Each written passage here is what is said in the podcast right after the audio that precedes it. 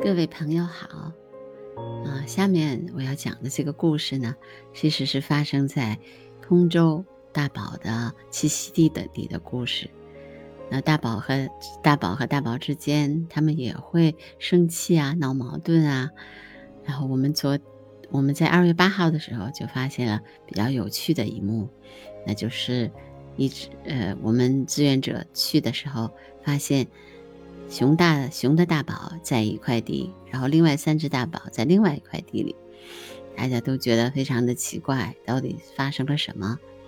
嗯，大家真的还不知道。但是那一天后来发生的事情也特别有趣，那我就当时我就把那个当时的故事用这种记录的方式给大家讲出来。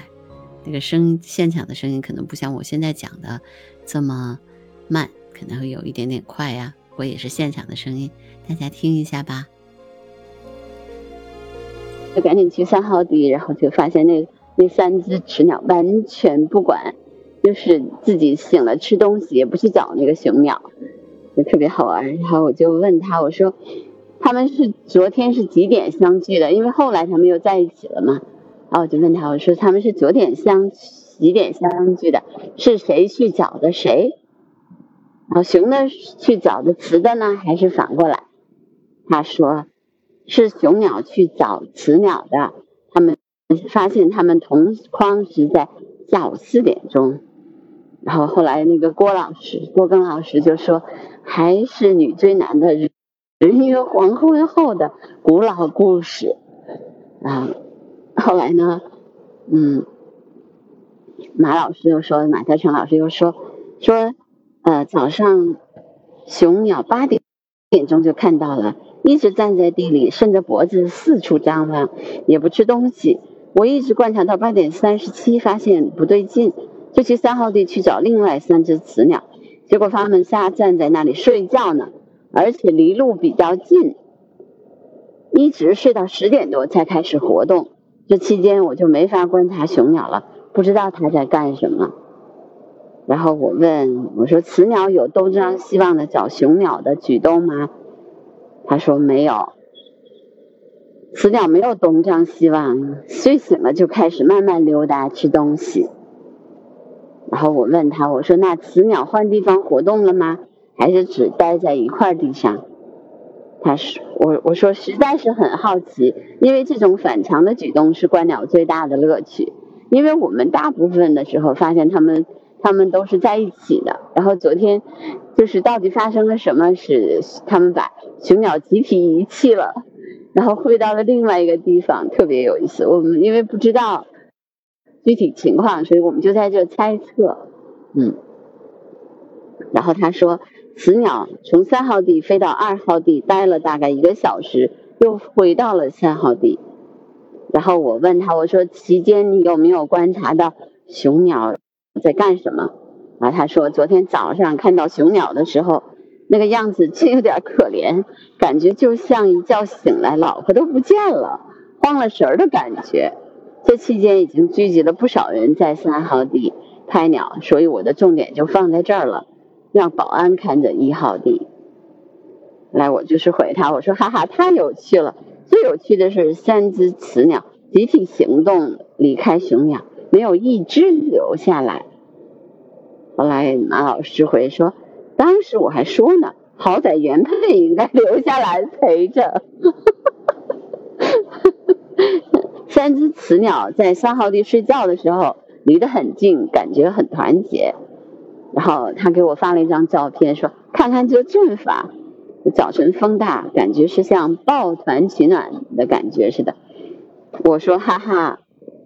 紧密团结的感觉，而且那么晚才起床，就好像终于离开家庭束缚，想几点起几点起的感觉，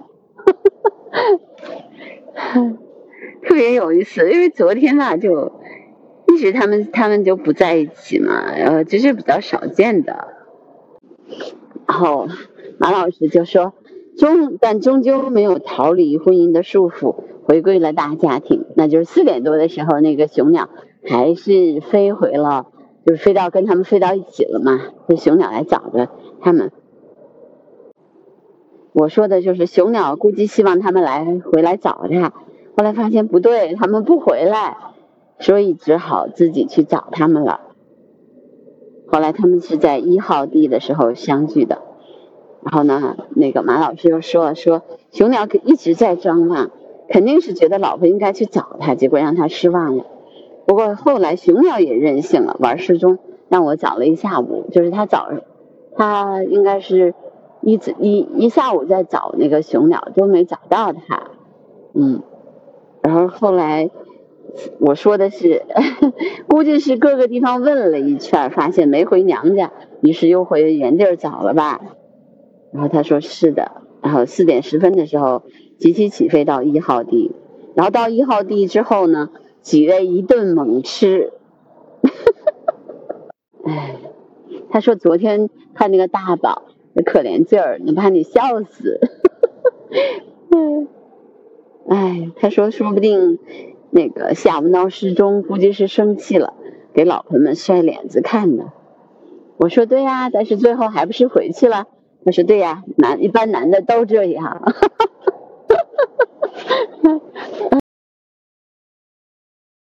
就是昨天，就是我们在那个拍摄地发现了一个比较有趣的故事啊。其实观鸟有的时候的乐趣就在这，然后会发现一些比较有趣的。人和动物其实挺像的。嗯，都有一些脾小脾气啊，然后也有也有一些离，比如说离开窝，暂时暂时走了，自己走了一圈儿。哎，反正就观鸟就有很多乐趣啊。嗯，所以大家有有机会的话，都出去走一走，观鸟去。嗯，好吧，因为春天马上就来了嘛，有很你你们住的各个地方其实都会有鸟的，出来吧，出来吧，出去观鸟去。这就是我在现场录制的声音，那也希望朋友们喜欢这个故事，啊，也如果大家希望我听到我讲的更多的故事的话，希望可以订阅、评论、转发我的播客啊，然后我也会有动力继续讲故事，带大家一起去观鸟。好，今天的声音纪录片就到这儿，再见。